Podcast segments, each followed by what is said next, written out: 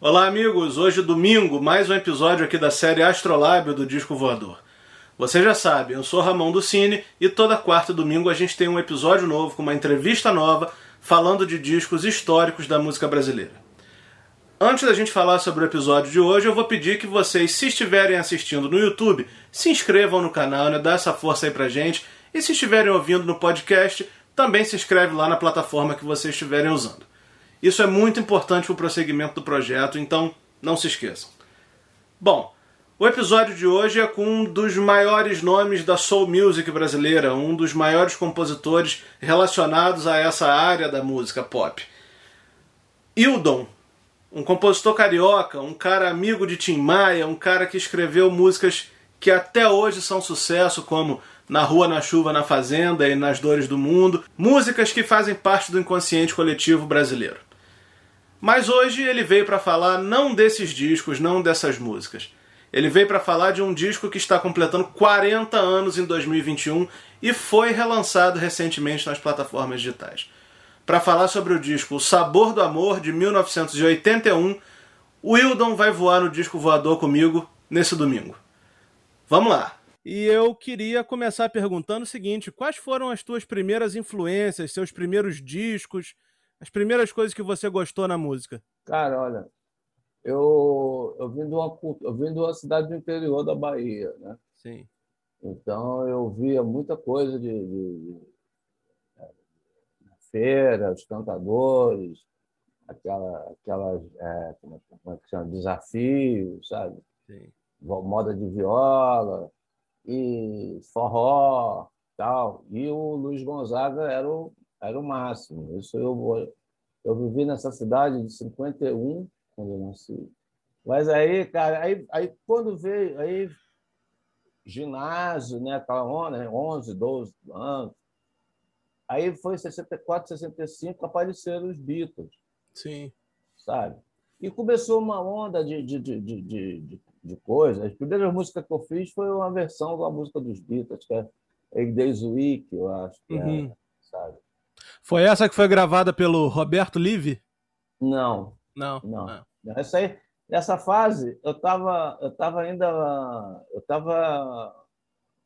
Eu não tinha começado a fazer as músicas minhas mesmo, sabe? Uhum. Assim, eu só fui. Essa música do Roberto Live, porra, tem muita história, cara. Essa, aí eu, eu vou tentar abreviar. Então, é, meu, eu tenho um primo que já faleceu, faleceu uns uns anos atrás, que gostava muito de mim, o Pedrinho, que era dos Fibras. Sim, dos Fibras, sim. Aí o Pedrinho, cara, falou, pô, você tem que fazer um conjunto, tá todo mundo fazendo um conjunto. Que era, o nome era conjunto, né? Hoje em, dia, hoje em dia é banda, né? Banda, para mim, é uma banda, tem muita gente numa banda, né? sabe? Banda Vitória Regia, uh -huh, banda Black Hill. Isso. Agora, na entrevista, três caras tocando, quatro. Banda. banda. Estranho. Mas assim, mas aí ele falou, porra, por que você não faz uma, um conjuntinho para você de baile, pra você tocar? Eu te, eu te arranjo uma. Eles eram já, eles faziam, ganhavam instrumentos da Giannini. Uhum.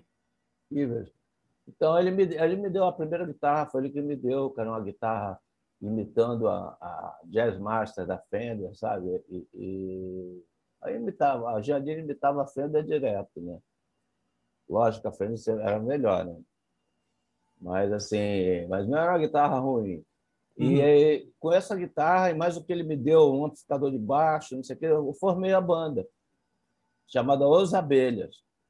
Sim. E, e fiz muito baile. Ramon, fiz muito baile, assim. Baile Cabo Frio, Alcântara, não sei o quê. Todos os clubes de Niterói e São Gonçalo eu toquei sabe? Eu, eu ia lá fechar o baile, olha, tem conjunto de baile aí e tal, e pegava as músicas com meu primo, que ele tocava, ele, os The Fevers gravava com todo mundo, né? Sim, assim, sim. Gravava com Roberto Carlos, gravava sim. com, Vanderlei, gravava com Simonal, gravava com Jorge Ben, então pô, eu pegava as harmonias com ele, as músicas com ele, aprendia, aprendia a tocar baixo para poder ensinar baixo para o uhum. baixista, para o Ninho. E a gente, porra, naquela banda, o baixo, né? a gente não tinha nem baixo, o baixo era um, era um violão com, com cristal, né? Com captador, né? E, Caramba! Mas aí, aí a gente começou a troca-troca, negócio emprestava. Por isso que eram os abelhas, que a gente emprestava e abelhava. Outro dia, foi ontem, é, eu gravei um negócio para o Cássio Tucunduva, que é lá de Niterói. E o Cássio tinha um conjunto chamado Os Lobos, cara, que era muito bom. Era a irmã dele cantava no conjunto também. Tal. E eles cantavam em inglês. Cara, eles cantavam.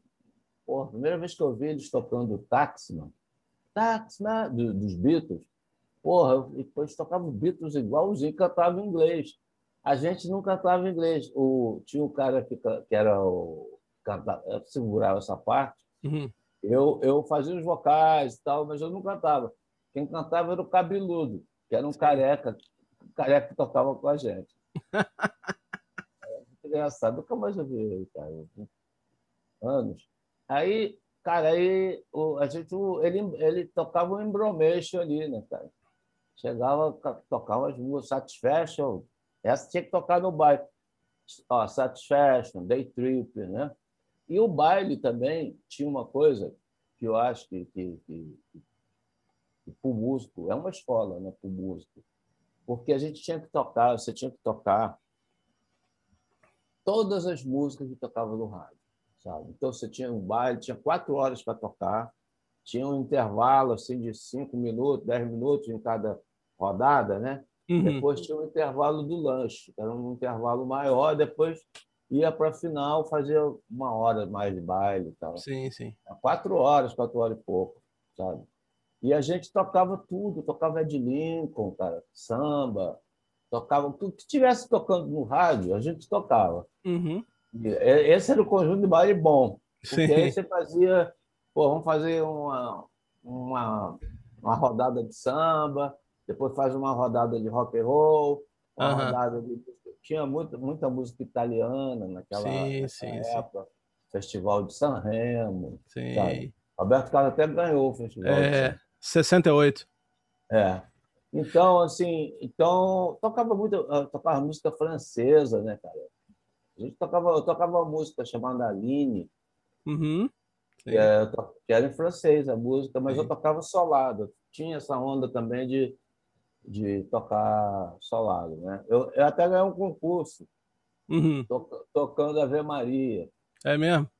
É, aquela Ave Maria de Gonô, aquela. E? Eu tava e tinha um cara que tinha um conjunto que tocava muito, cara, que era o César. Ele era dos, dos é, de Pops, uhum, uma banda sim, chamada sim. de Pops, que ele pegou todos os sucessos e gravou tocando solo de guitarra e vendia muito, fez muito certo. Índia, por exemplo, sabe? E eu, e eu tocava Ave Maria com a versão dele lá que ele fez, eu, eu gostava de tocar e ganhei um concurso em Niterói. Legal. Tribalinho, né? Mas, enfim. Aí, fiz, aí, depois desse negócio, meu, minha, minha, minha mãe... Eu comecei a tocar em rádio, no programa do Paulo Bob, que era um cara que tinha um programa na Rádio Federal, lá de Niterói acompanhando calouros. Aí eu sabia as músicas, porque eu pegava as músicas do Pedrinho, né? Assim, o cara chegava, calor cantava sucesso, né, cara? Uhum. Só que tinha um problema. Eu, o, eu tinha que tocar no tom. Eu só, só no tom que a gente tocava. Porque não dava para ensinar para o baixista para mudar o tom. Então, então, por exemplo, porra, aí é, é assim, Vá tudo para o inferno, né? tocava em menor uhum. né? no baile. Né? Aí chegava lá o calor, mulher, homem, o que, você vai cantar? Vou cantar Vá tudo para o inferno. Aí eu plé, dava logo o mi menor. Ah, não, tá alto. Não, não, tá bom. Aí, mas, até que o, o Paulo Bob cara, descobriu, uhum. porque estava dando muita bandeira, porque estava derrubando os calores todos, sabe? E Aí, pô, a gente sempre fazendo.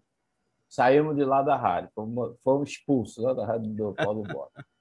E aí nós chegamos a fazer um programa de televisão, o Jair de Taumaturgo.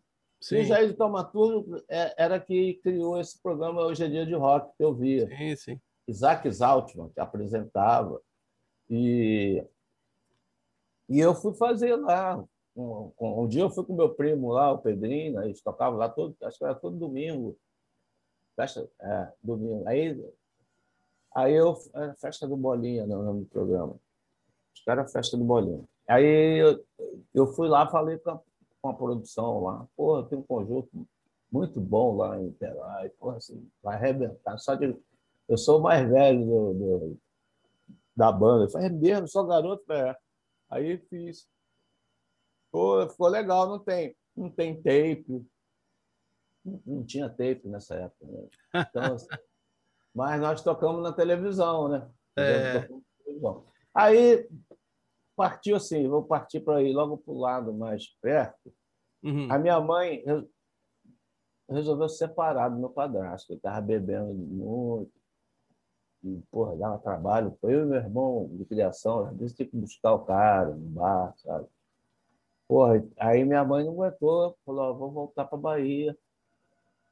Entendeu? Vou montar minha vida de novo lá. E você vai comigo. Eu vou te deixar aqui. Eu falei, pô, mas eu, eu já estou com tudo, tudo aqui encaixado aqui, estou tocando, vou fazer, pô, tô tocando na rádio, tocando na televisão, eu quero ser músico. Aí ela, não, isso não, isso não é legal, você vai ter que fazer, vai fazer uma faculdade, vai fazer não sei uhum. o quê. Aí eu falei, mãe, eu vou fazer o seguinte, deixa eu ficar aqui na casa do Pedrinho. Mas o Pedrinho quer que você fique lá? Eu falei, eu acho que ele quer, mano fala com ele. Aí ela falou com ele, e o Pedrinho tinha tido um acidente de carro, porque como eles trabalhavam muito, cara, ele dormiu vindo de um baile desse de subúrbio. E ele, tanto é que ele, se pegar umas fotos dos filmes, você vê que ele tem um, um calombinho aqui que foi da porrada que ele deu. Ficou de coma, desacordado. Puta. Aí eu era o, o, fui ser secretário dele, cara. Era o rol de secretário. Levava guitarra, levava, entendeu? Ia para tudo quanto é baile, mas também aprendi muito, né? É. E, e, naquela época os filhos, eu tinha falado isso, grava, gravava com todo mundo. Sim. E aí eu fui, aí eu ia com ele, mas assistia as gravações, ficava quietinho lá no canto e tal. Aí um dia o Almir, guitarrista, faltou, guitarra base. Aí alguém falou lá, o baixista, o Leder, falou, porra, bota o Wildo aí para tocar. Aí, é, bota o Wildo aí. Aí eu peguei a guitarra, cara. Peguei a guitarra, a partir daquele dia eu comecei a ser o reserva dos filhos. Uhum. E depois o Pedrinho foi, foi produzido na Odeon. Ele produziu, inclusive, o primeiro disco que ele produziu foi o do Raul Seixas, que é o, é o Raulzito e os Pantera. Sim, sim. Quando ele chega aqui no Rio, eu conheci o Raul nessa época. Tem muita história com o Raul, depois nós moramos no mesmo prédio. Depois, né? Na época que eu fiz esse o Sabor de Amor, Sim. o Raul estava morando lá no meu prédio. Cara. E a, gente era, a gente era baiano, né? tinha coisas em comum. Né? E a gente já tinha essa amizade, já que veio. Eu, eu depois ele começou a, a, produzir também, e eu gravei uma música com ele. Eu tinha gravado a primeira música, chamada Eu Me Enganei, com o Robert Lee. Sim. Peguei o violão, mostrei para o produtor, para o Jairo Pires, e falou: Pô, essa música é boa para é boa para o Robert Lee. Vou ver se, se, se encaixa. Aí ele mostrou, o cara gostou. E, e eu dei uma sorte que entrou na, num, num disco às 14 mais que era uma coletânea que a CBS fazia e colocava vários artistas, Jerry, Zé, Zé Roberto, Renato Sambuquerque, é, Ed Wilson e deixa eu ver mais quem. E o próprio e o Roberto Livre, sim, que entrou nessa, nessa coletânea com a música minha. Então, pô, a primeira música que eu gravei não podia nem assinar contrato eu era menor. Eu não, tinha, não tinha feito 17 anos ainda, já tinha 16 pô. Aí o Pedrinho assinou o contrato. Depois, quando eu fiz 18 anos, eu peguei de volta né, o, o direito né, da música. Né? Uhum. Mas, assim, a música é, é, um, chá, é um chacundu, uma música simples, né, cara? Sabe? Assim, muito, muito simples. É. E a do GR também. E eu comecei a gravar fiz uma com o Pedrinho, também fiz algumas músicas com o Pedrinho. Fiz uma que a gente que a gente gravou com a, com a Rosa Maria, Rosa Maria é, Collier. Sim, sim. Que gravou com o California Dream, lembra? Sim. Comercial. Ela era um, era um disco de 68, mais ou menos. E era um soul que eu fiz com o Pedrinho. E gravamos também com o Vanderlei Cardoso uma música que o Cassiano adorava, essa uma música chamada Chove, a Natureza Chora. Sabe? Mas o dinheiro mesmo que eu ganhei foi o dinheiro do lá das 14 mais, cara. Foi assim, fosse hoje em dia, seria assim, uns 10, 15 pau, sabe? Caramba. Pô, para um garoto, cara, é. certeza, não tinha nada. Mas uma coisa interessante é que você colocou duas faixas também no disco da Vanderleia, né? Vanderleia Maravilhosa, é. 1972. Aí já, aí já foi, já, já tava. Aí eu fui, fiquei com os fibres, assim, um tempo, né? Mas uhum. daqui a pouco, cara, eu já queria tocar outras coisas. Sim. E as pessoas começaram a me chamar para tocar, sabe? Então eu fui tocar com 70 e pouco, eu fui tocar com o Tony Tornado, que ele Sim. ganhou o festival e que fez uma banda com puta músico chamado Hélio Celso, de piano, cara de jazz, sabe? Porra, me ensinou muita coisa. O Jurandir, baixo, também tocava baixo acústico. Então eu saí, cara, eu saí do mundo, entrei no outro mundo. E o Pedrinho Batera, que o Pedrinho, o Pedrinho, por exemplo, é eu tocava, tinha um conjunto chamado Fórmula 7, que também fazia programa no Roberto Carlos, fazia tal. Mas o Pedrinho gravou as músicas do, dos dois discos do Tábua de Esmeralda, do, do Jorge Ben. É o Pedrinho Batera. Então, o Pedrinho tinha pegado. Então, e os caras eram meio jazz, então o Jurandir e o Hélio. Então, assim, eu segurava a parte que tinha as coisas que, que ele fazia, do James Brown, né? E, claro. E eles importavam né, as, as coisas. E a gente fez os dois primeiros discos do, do, do Tony. Inclusive, tinha uma música minha no disco do Tony. Né? No primeiro disco, tinha uma música minha chamada O Repórter Informou. Isso. É. Em 71, uma... isso, né? É, é 71, é. acho. É. Aí, cara, aí eu, fui, aí eu saí do Tony, toquei um, toquei um pouco com a Eliana, Eliana Pittman, que era filha de um trompetista americano, musical pra caramba, sabe? Sim, sim. E ela fazia muito show. Aí ela, eu fui tocar com ela. Toquei, um, toquei uma época com ela e tal. E aí o Tim me chamou para tocar com ele. E eu fui tocar com o Tim, aí eu compus com o Tim, a gente virou parceiro, de, pô, adorava tocar com ele, ele, ele também se amarrava por tocar comigo. Então, a gente, toda hora estava fazendo som, sabe?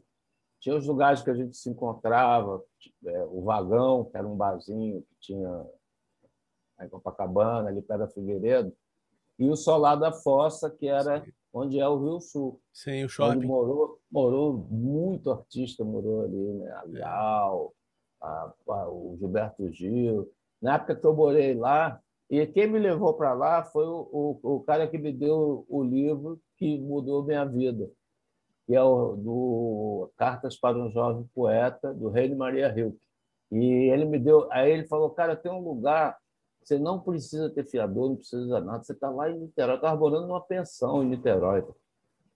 E eu, porra, eu, eu tinha comprado um carro, uhum.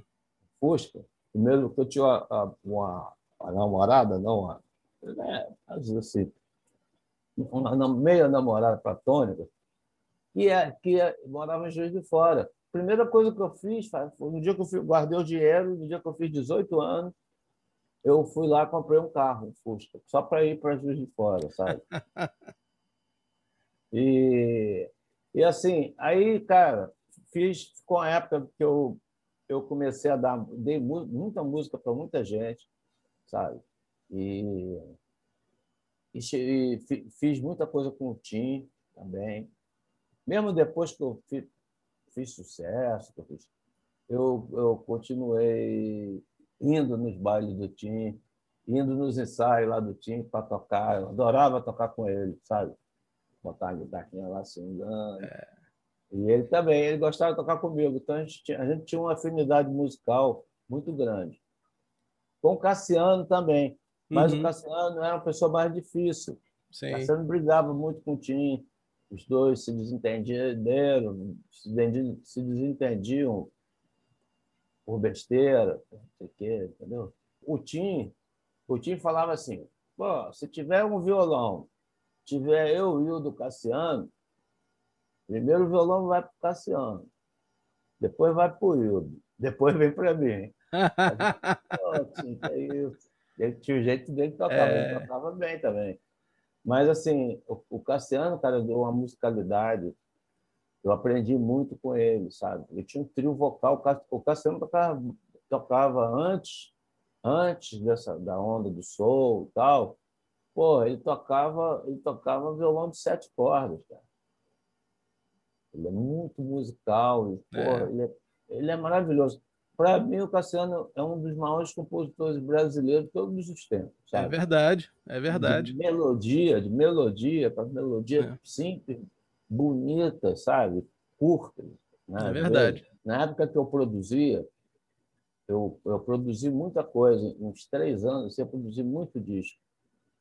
Para poder, eu falei, pô, o único jeito que eu tenho de fazer o disco do meu jeito é eu produzir. E aí ninguém vai meter o bedelho, né? Sabe? Tipo, ah, bota um pandeirinho aqui, sabe essa coisa? sei, sei, sei. Bota um vocalzinho ali. Aí eu fui produzir na, fui, fui produzir na Polidor. Uhum produzi disco de, de, de, Foi aí que eu produzi o disco da Vanderleia. Sim, você produziu o Erasmo também, né? Produzi as bases. Eu, eu, ficava assim, eu fazia, eu preferia fazer as bases. Sim. Então eu montava as bases, pegava o pessoal do Azimuth, que era o pessoal que queria gravar. Então cada a gente estava sempre junto. Viajamos com o Erasmo, fomos para a Argentina, para Paraguai. E a Vanderleia nós fizemos um teatro o Teatro Opinião. E nesse disco que ela gravou, Vanderlei Maravilhosa, tinha duas músicas minhas. Sim, sim. Depois que ela acabou o disco, ela me chamou para dirigir o show sim. musical, né? a parte musical. Aí eu fui e chamei Mamão Alexandre para a gente fazer. Sabe? Fizemos lá no Teatro Opinião. E tem gravação desses shows, Hildo? Do Erasmo, da Vanderleia com você? Você já ouviu alguma gravação ao vivo disso? Não, acho que tem algumas coisas que eu gravei. É, Fome 73, eles, acho que eles fizeram um documentário. Sim, e sim. eu toquei nesse Fome 73, que, que, é, que teve uma briga do, do Chico, do Chico sim, sim. que os caras desligaram o som, que para da censura. E mas do, do Erasmo não, tem, não deve ter, não tinha essa facilidade. Né? É, eu imagino. É, e, mas eu, eu a gente é muito amigo, eu gosto muito dele, né? É. A, gente, a, gente, sempre aprende, né? Assim, com, com porra, tocar com o cara do peso dele, né? É, com certeza. Tá. Erasmo, eu vou produzir, eu quero produzir um programa dos 80 anos dele, né? Fazer um podcast aqui. E agora em junho, né? Dia 5 de junho, ele faz 80 também. Eu fiz, fiz um programa falando dos 80 anos do Roberto, agora vou fazer um dos 80 anos do Erasmo também. Que bom, que é. bom, cara. Que bom. Mas enfim. Em 77, você, você também participou de um dos discos que foi muito controverso na época, né? O Filho de José e Maria, do Odair José. O que, que você se lembra dessa gravação?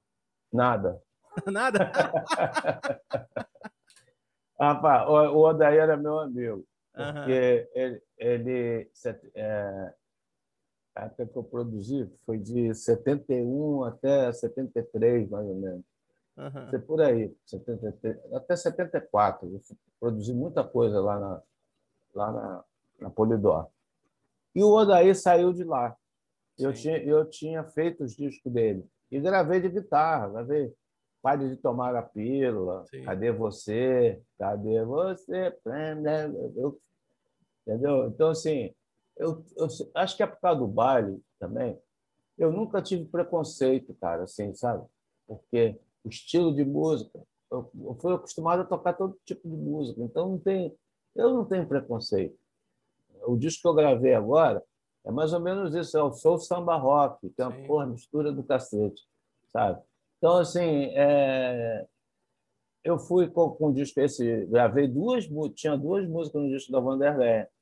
com arranjo do, do arranjo do, do, César Camargo Mariano, depois uhum. a minha música eu que fiz arranjo, chamei as meninas do Trio Ternura, que eu estava acostumado a cantar com elas, e enfim, quando aí eu fui tocar com a Vanderlei, fizemos lá o show com a Vanderlei e tal, e eu, a Gal Costa foi ver esse show, cara.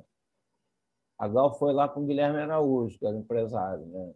E queria que eu me chamou para tocar com ela, sabe? Mas, mas eu já estava na boca do caixa, sabe? Assim, de gravar, estava com todos os arranjos prontos, com todos os. Eu falei, pô, cara, eu vou, vou, vou ter que ser agora. Já estou com tudo na mão, já estou na gravadora, tem estúdio na mão, tem tudo. Então, não vou. Isso aí é.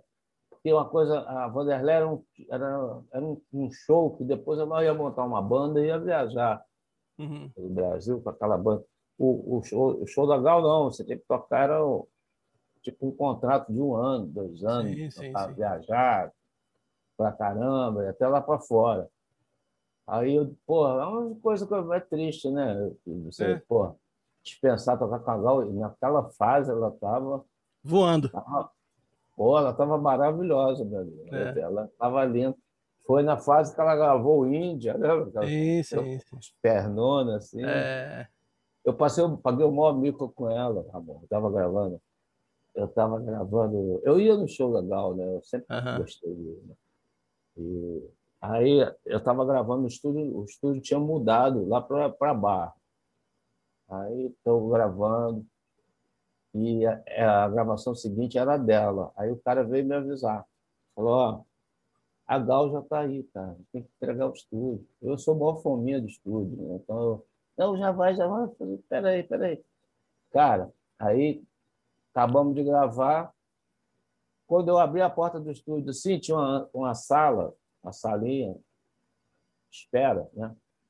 E Porra, eu saí cantando. Eu amo a Gal! Cara, cara, quando eu olhei assim, era Gal assim na minha frente, o cara não sabia onde ia. Ô, Gal, tudo bem? mas, até, mas você vê como é que é a vida, né? É... Uns dois, três anos atrás, o Marcos Preto, Sim. que produziu o disco dela, me ligou pedindo uma música que ela ia gravar. Aí eu fiz uma música especialmente para ela, entrou no disco. É vida que segue. É. E... Bom, Hildon, eu, que... eu não, eu queria, que, eu queria que a gente agora a gente se concentrasse aqui no ano de 1981, né? Quando aconteceu um show no Teatro Opinião em que você estava acompanhado pelo Azimuth e pelo Trio Ternura. E nesse show aconteceu aquela famosa canja do Tim Maia, que tem até um, um, pedacinho dele lá no YouTube, né? Um pedacinho dessa gravação. É, é. Quem gravou, inclusive quem gravou isso aí foi o técnico.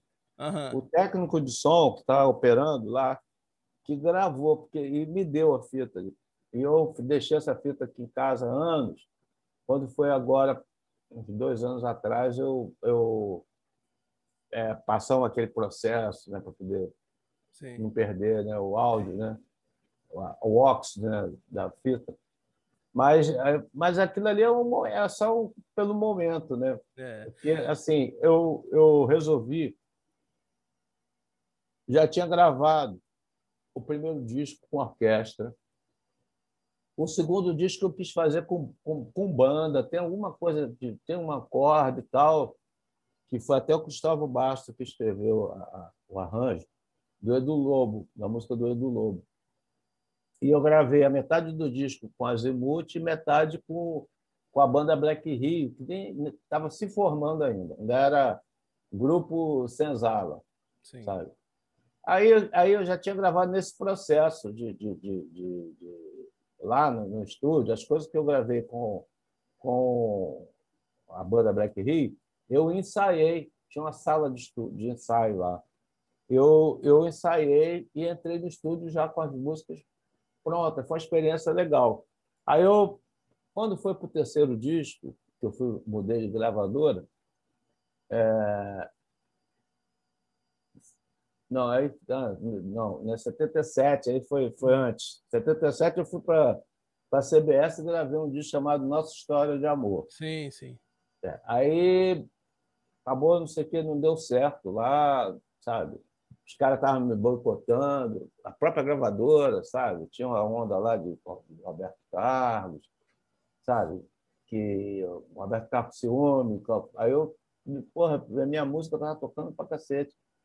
Nossa história de amor, tocando muito. E, pô, eu tinha duas, eu tinha dois, dois, dois pedestais, né, cara, do, do meu lado ali, que era dois totem nessa música, que era o Maurício Einhorn, de, de gaita, né, harmônica, Sim. e o Dominguinho, de sanfone. Dois, Duas lendas. Duas lendas, cara, é. tocando comigo. Eu gravei de violão de aço, essa música ficou muito legal. E aí, quando eu estava na CBS trabalhando no disco, eu soube dessa história, que aí o cara, o divulgador, né, é, veio falou comigo, tal, Hildo, porra, a gente está querendo trabalhar teu disco, todo mundo gostou do disco, o disco está muito bom e tal, mas eles, é, a direção da gravadora mandou parar de tocar o disco. Pô, aí, aí, você imagina. Depois eu fiquei sabendo que tinha acontecido a mesma coisa com o Fagner, lá, que era o Roberto Carlos, que estava com ciúme, que era cantor romântico. Entendeu? Mas, cara, eu não acredito, não sei. Não posso afirmar nada. Difícil de acreditar, né? É. Mas não impossível. Sabe? É, ok. mas assim, mas eu, eu. Aí você fica sem clima. Como é que tu vai trabalhar assim, é. cara? Né? Porra, você sabendo que a gravadora vai te, vai te boicotar, você é. tocando. É. Mano, de, de mandar parar de tocar. Mandou parar de tocar suas músicas no, no, no, nas rádios. Aí, cara, aí tinha, e tinha, nessa época tinha uma relação do divulgador com, com os caras programadores, que hoje em dia nem tem mais. Né? É, claro. Entendeu? Então, às vezes, um programador, se ele gostasse de uma música, ele tocava aquela música. Não tinha grana, não tinha nada. Eu, quando, eu, quando eu apareci, foi assim. Era uma coisa muito mais artística do que de grana, né? É, exatamente. Exatamente. Aí, cara, aí eu saí de lá, Fiquei um tempo sem gravar. Foi, foi quando, quando foi em 80, eu fui gravar dois singles na CBS, na Sony. Mas já tinha ali, já, aí já tinha mudado todo mundo de lá, já tinha. Aí gravei lá também, não foi bom, as músicas também não eram boas, eu confesso. Eu nem me lembro das músicas. A música, quando é boa, você não esquece, né, cara? É. Eu, porra, eu que é o dono da música, não me lembro. Aí, cara, aí eu resolvi fazer o disco com. É, fazer o disco como se estivesse ao vivo. Sim. Então eu, fazia, é, eu falei, vou fazer um show. Entendeu? Eu fiz um show no, no Teatro Opinião, esse que o Tim foi e tal. Chamei as pessoas que, eu, que eram o Mamão, o Alexandre, para tocar e as meninas, as duas meninas do Trio Ternura para fazer o vocal. Jussara e Jurema. Jussara e Jurema. Aí quando, saí, quando nós saímos de lá, nós fomos para o estúdio gravar. Já chegamos no estúdio, ele gravava de primeira, né? Porque já estava tudo ensaiadinho. Aí no estúdio você chamou o Antônio Adolfo, o Márcio Montarroios, né? É, teve mais um, uns, uns inserts ali. O, é. o, o, teve vários, né? O Chacal, é, Márcio Montarroio fez, porra, fez um solo lindo lá. É, Antônio Adolfo, quem mais, cara? O Jorginho. Sim. É, acho que o é, Claudinha Teles, acho que gravou comigo né, de vocal. Uhum. Sabe? É, a gente aumentou o vocal em algumas músicas, né? E botamos sopro em alguma coisa que não tinha sopro no show. Mas é um disco redondo, acho um disco é. redondo. É. A, a Warner está lançando disco agora, né? O disco Isso. não, né? Está lançando digital, né? É. A gente, a gente vai, chegar, vai falar disso já já. Eu queria que você comentasse primeiro a primeira música, que é a Vadiagem, né? Ela tem uma sonoridade que é clássica sua, né? Aliada a um, a uma, um som assim de sintetizador, talvez, né? Aquela onda que o Azimuth fazia. E estava é. ficando muito comum nessa época, né? É, você sabe que o, o, Azimuth também me chamou para tocar com eles. Né? Ah, é? é para ser, eu ia ser o quarto Azimuth. Então, como a gente gravava muito e tinha, é, viajava junto, eu, sabe, eu sempre isso que eu falei, eu sempre eu, a minha música, eu sempre tenho essa coisa do baixo da bateria, cara. Eu, quando eu componho, eu componho já a batida, sabe? Eu já vejo a música pronta. Se tiver, se eu ver orquestra ali, eu vou, vou botar uma orquestra, uhum. sabe? Então, assim, é, essa, essa música, eu estava, eu tava, rapaz, eu vou te falar, esse, esse, é, as mulheres acabam com a gente.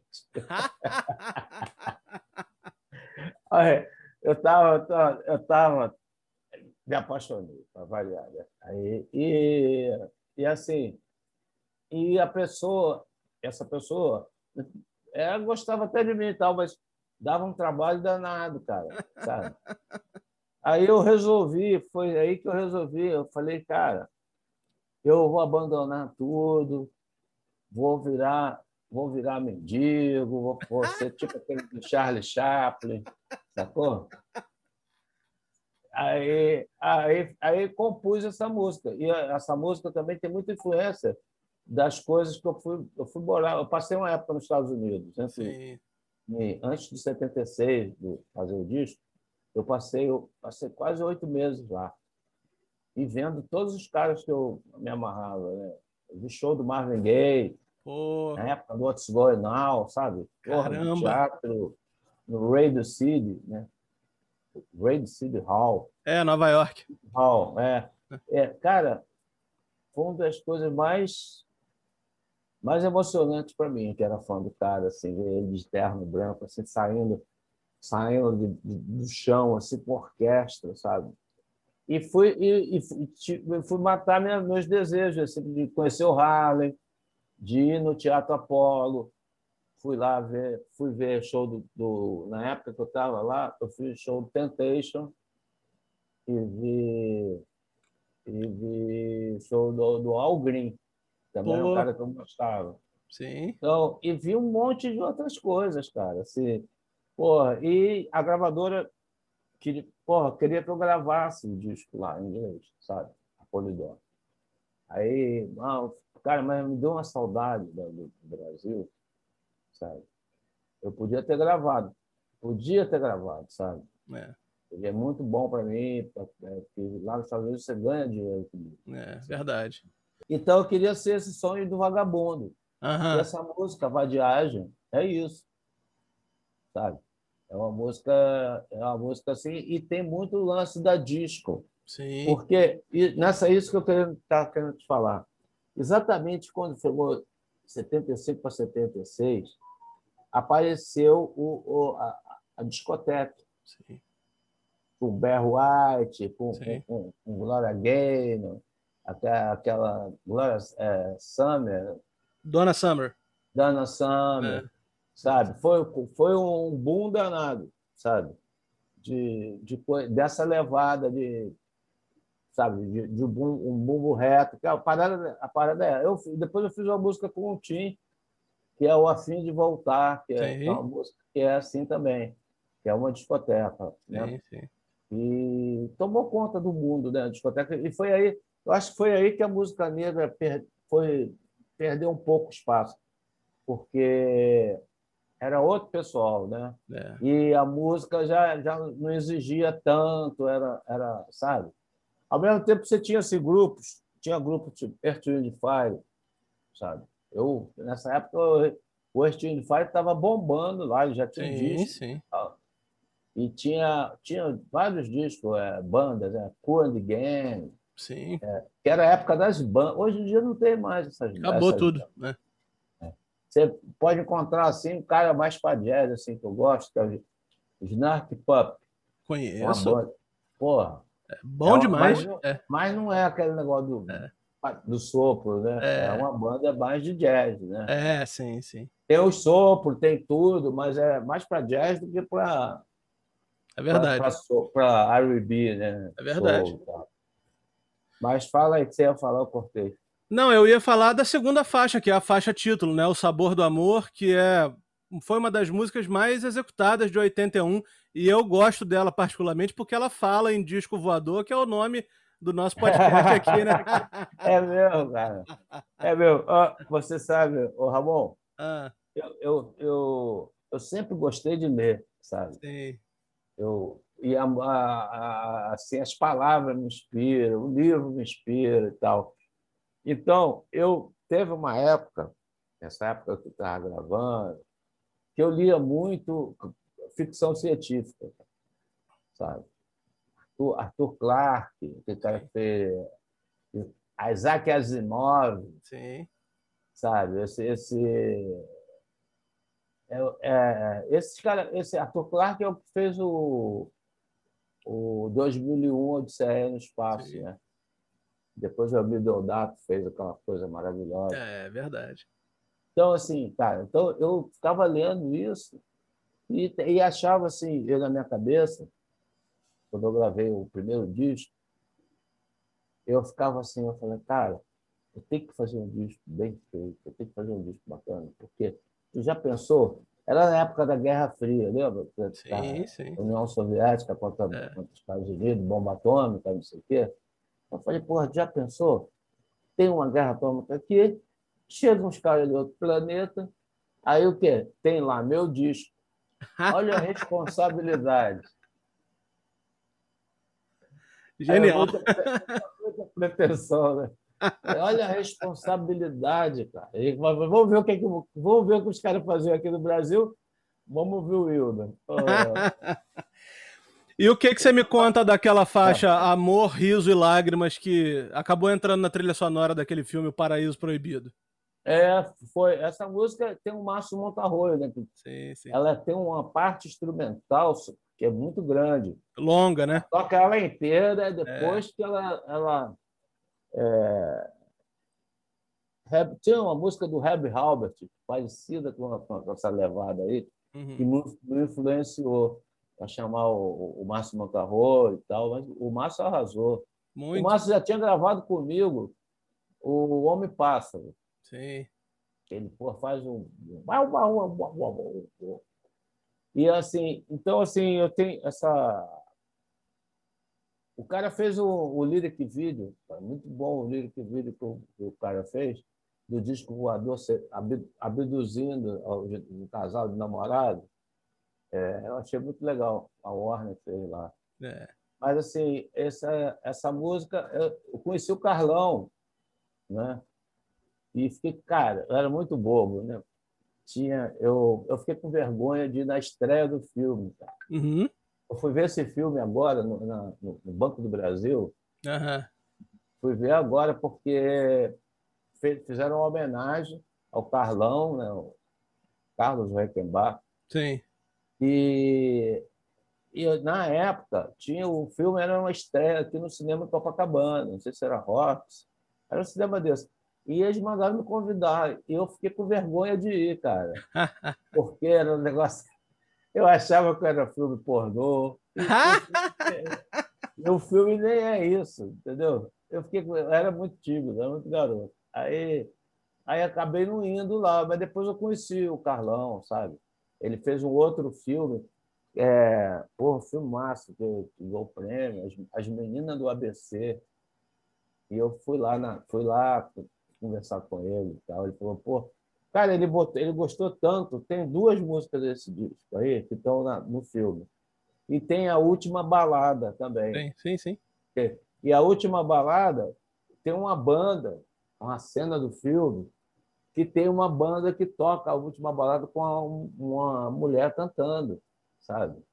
Eu fiquei, um dia que eu vi o filme, eu fiquei emocionadão. Rapaz. Tava, tava o Jonas, Jonas Bloch, o pai, pai da Débora Bloch, tá, era, era o cara do filme, né? Uhum. E tava, a gente estava assim perto, né?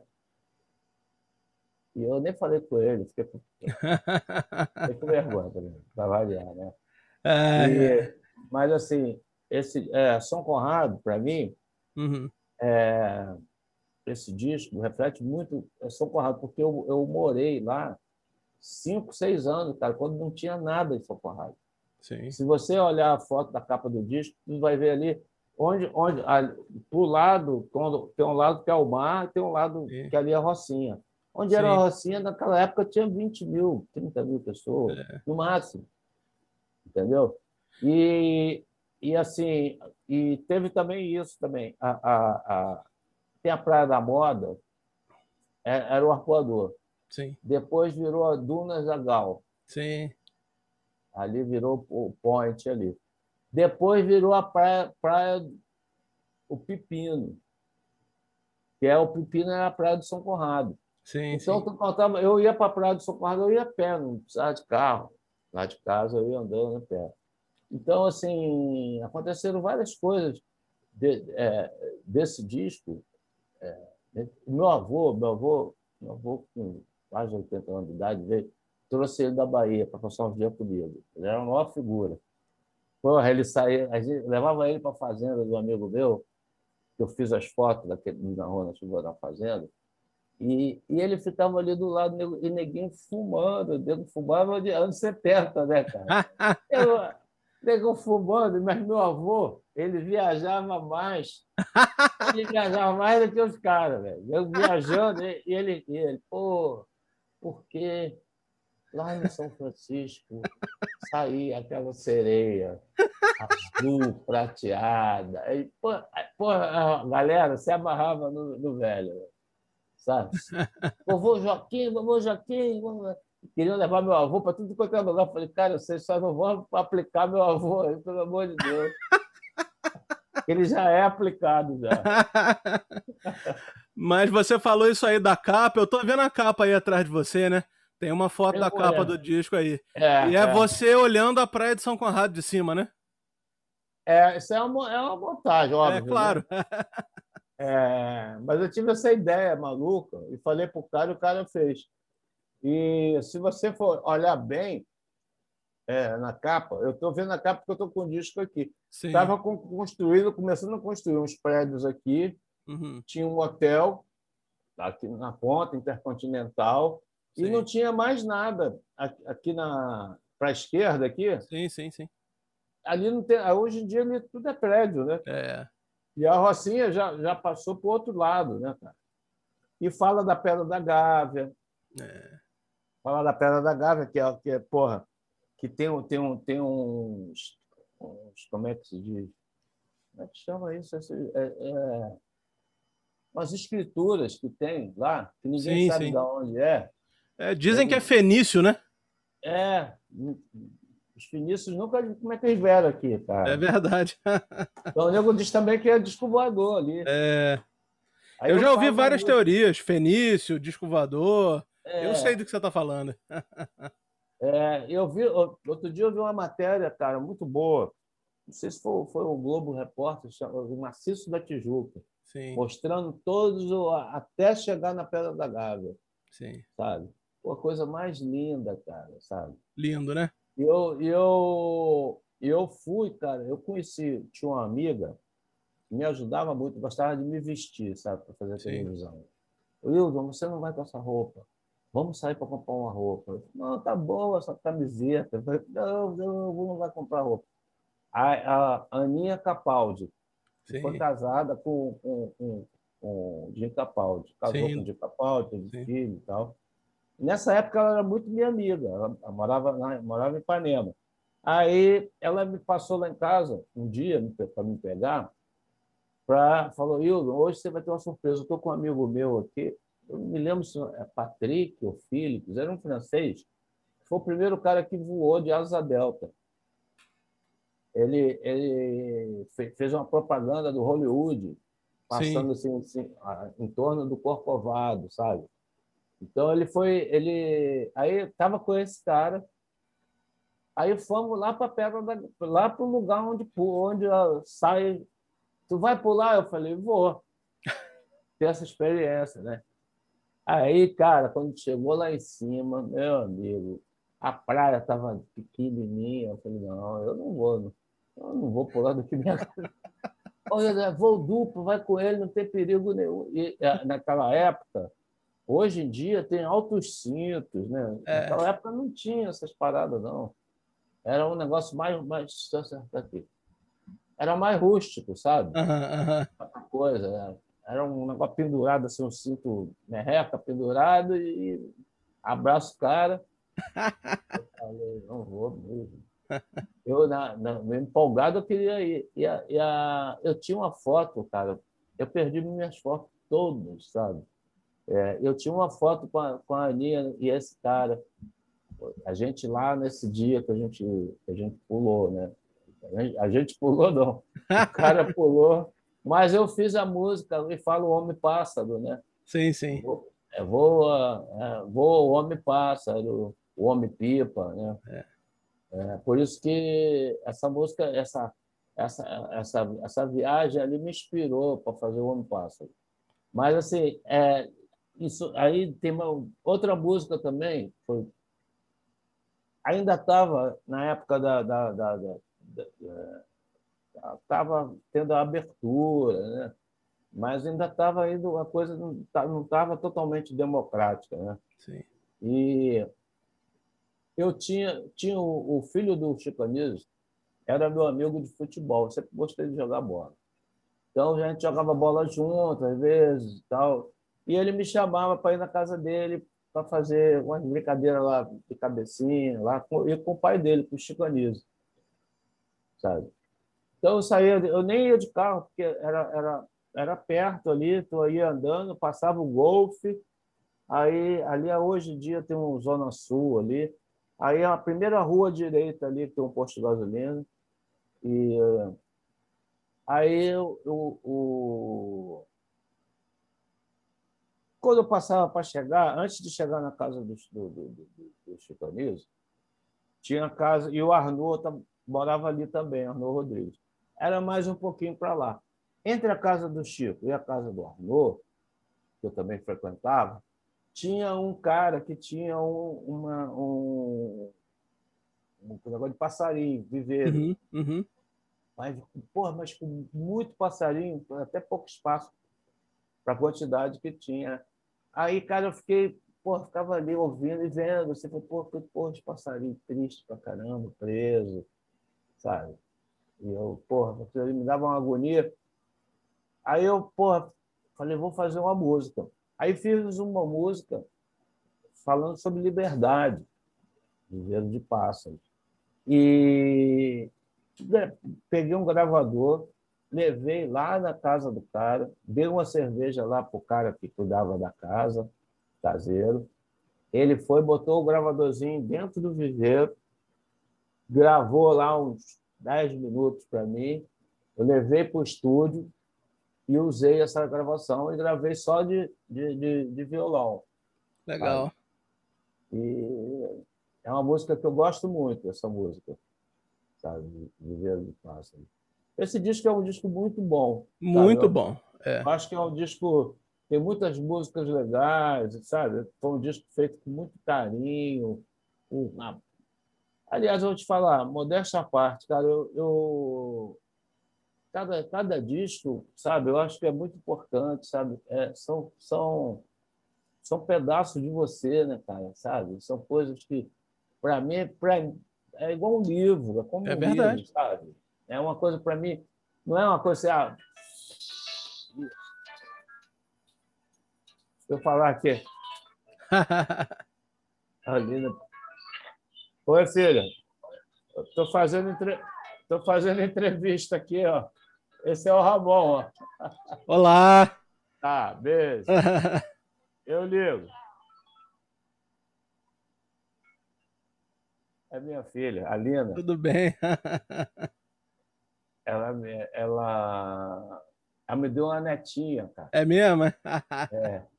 E, e botou o nome da netinha da cantora que eu mais gostava, uhum. que era, porra, que eu cara, meu xodó, que eu queria gravar com ela. Porra, fiz, porra, toda música que eu faço, eu fico pensando, porra, será que ela gravaria isso? A Elis Regina. E ela botou oh. o nome da menina de Elis. Lindo nome. É. é. E a Elis, cara, eu, eu, eu uma vez eu mandei uma fita de, de rolo, né? O, o Nelson Mota, que era Sim. produtor dela. Aí dei para ele e falei, pô, Nelson, pô, vou te entregar aí umas músicas minhas e tal. Aí ele ficou um tempão, cara. Eu, aí eu fui atrás dele lá na TV Globo. Ele fazia um programa. Aí quando ele saiu, eu cerquei ele lá na porta da Globo. Falei, pô, cara, você está com a minha fita, até hoje você não falou nada. Você entregou a fita para Elis. aí ele falou, ele falou assim, ele falou, cara, olha, eu vou te devolver a fita. A Elis adorou a fita, gostou das músicas e falou que você tem que gravar suas músicas, sabe? Eu não sei se ele falou isso de onda ou se a Elis falou mesmo. Até hoje eu tenho, eu tenho dúvida. Eu vou perguntar um dia, eu vou perguntar isso para ele, sabe? Mas, assim, assim a, a... Pô, eu era apaixonado por Elis. Cara. Eu encontrava com ela na gravadora, não tinha coragem de falar com ela, de vergonha, sabe? E, Imagina.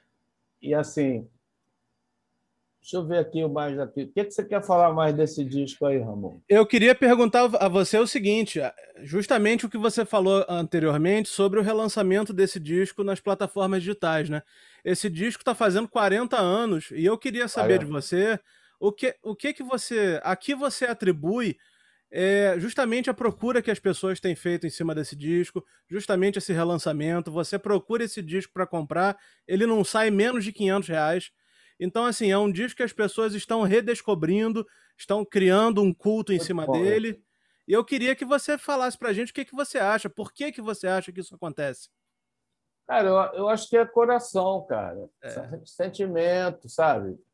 É é isso que eu te falei antes. Eu não faço, eu faço música. Primeiro de tudo, é uma necessidade, cara. Uhum. Sabe? É uma necessidade quase que física, sabe? De você externar um sentimento, as coisas. Então, sabe, os discos para mim, as músicas são muito uma coisa muito íntima, muito, sabe? Eu, porra, eu, eu fico, me dedico para caramba. E vai sair, vai sair outro disco agora uhum. que é o disco que eu gravei em 89. Vai sair, eu estou com o disco já pronto, estou vendo por onde que eu vou lançar. Se eu não fechar com nenhuma gravadora, uhum. eu vou lançar pela, pelo, pelo meu selo, como eu já fiz outra, outras vezes. Sim. Eu hoje em dia não dependo mais de, de gravadora, graças claro. a Deus. Sabe? Eu faço as minhas coisas, faço a divulgação, faço um clipe, faço não sei o quê, vou boto, contrato uma pessoa para fazer assessoria, sabe? E não dependo de ficar de, de gravadora, porque a, a, gravadora ela tem um negócio de querer direcionar, sabe? Quer, quer direcionar, ou quer que você, sabe? Quer adaptar, sabe? Sim, sim. Quer adaptar para um negócio. E arte não pode ser assim, cara. É verdade. Eu, eu, eu acho que, assim, que as minhas músicas têm essa, essa, essa, essa coisa de, de, de até os primeiros discos meu na Rua, na Chuva, na Fazenda, ele toca até hoje, é um disco atual, cara. Claro, sabe? com certeza. Ele é, ele é atemporal, é um disco atemporal. Esse disco também, O Sabor de Amor, eu acho que é um disco atemporal. É verdade. Sabe? Tem... Você pode ouvir, pode não gostar.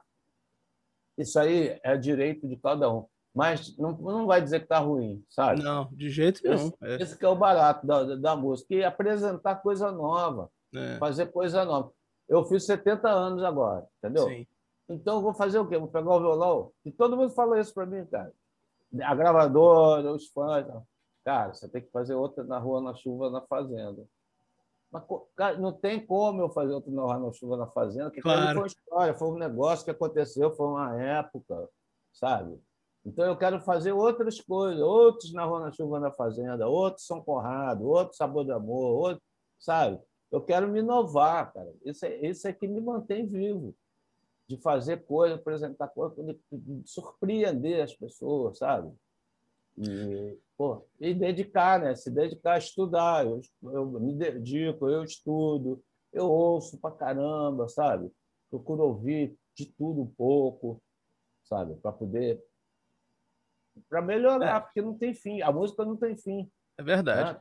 Agora, esse disco aí merecia uma reedição, né, Hildon? Em CD ou vinil, né? Mas é isso, Hildon. Eu, olha, eu tô muito satisfeito. A gente tá chegando aqui ao fim desse episódio.